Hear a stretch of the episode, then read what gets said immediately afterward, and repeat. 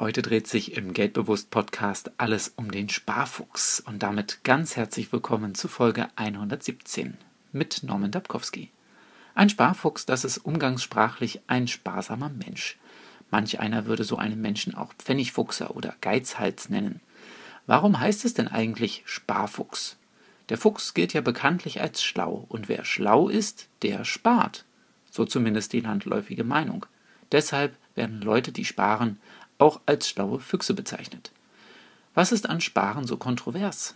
Sparen ist eine Art Volkssport. Sparen bedeutet, weniger Geld auszugeben bzw. mehr Geld bei sich zu behalten.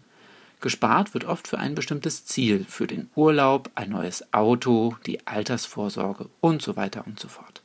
Der Name Sparfuchs wird sogar von Schnäppchenmärkten verwendet und auch eine bekannte Bausparkasse nutzt den Fuchs als Werbebotschafter im Fernsehen. Wie sieht es denn bei dir aus? Sparst du Geld? Vielleicht für einen bestimmten Zweck?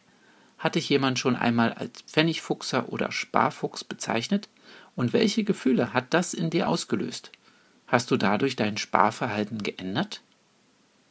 Oft lassen wir uns durch die Bewertung anderer Menschen beeinflussen. Dabei wissen wir selbst am besten, aus welchem Grund wir ein bestimmtes Vorgehen anwenden. Erich Fromm sagte einst, der moderne Kapitalismus braucht Menschen, die reibungslos und in großer Zahl zusammenarbeiten, die mehr und mehr konsumieren wollen, deren Geschmack jedoch standardisiert, leicht zu beeinflussen und vorauszusagen ist. Über dieses Zitat nachzudenken und den eigenen Konsum kritisch zu hinterfragen, lohnt sich.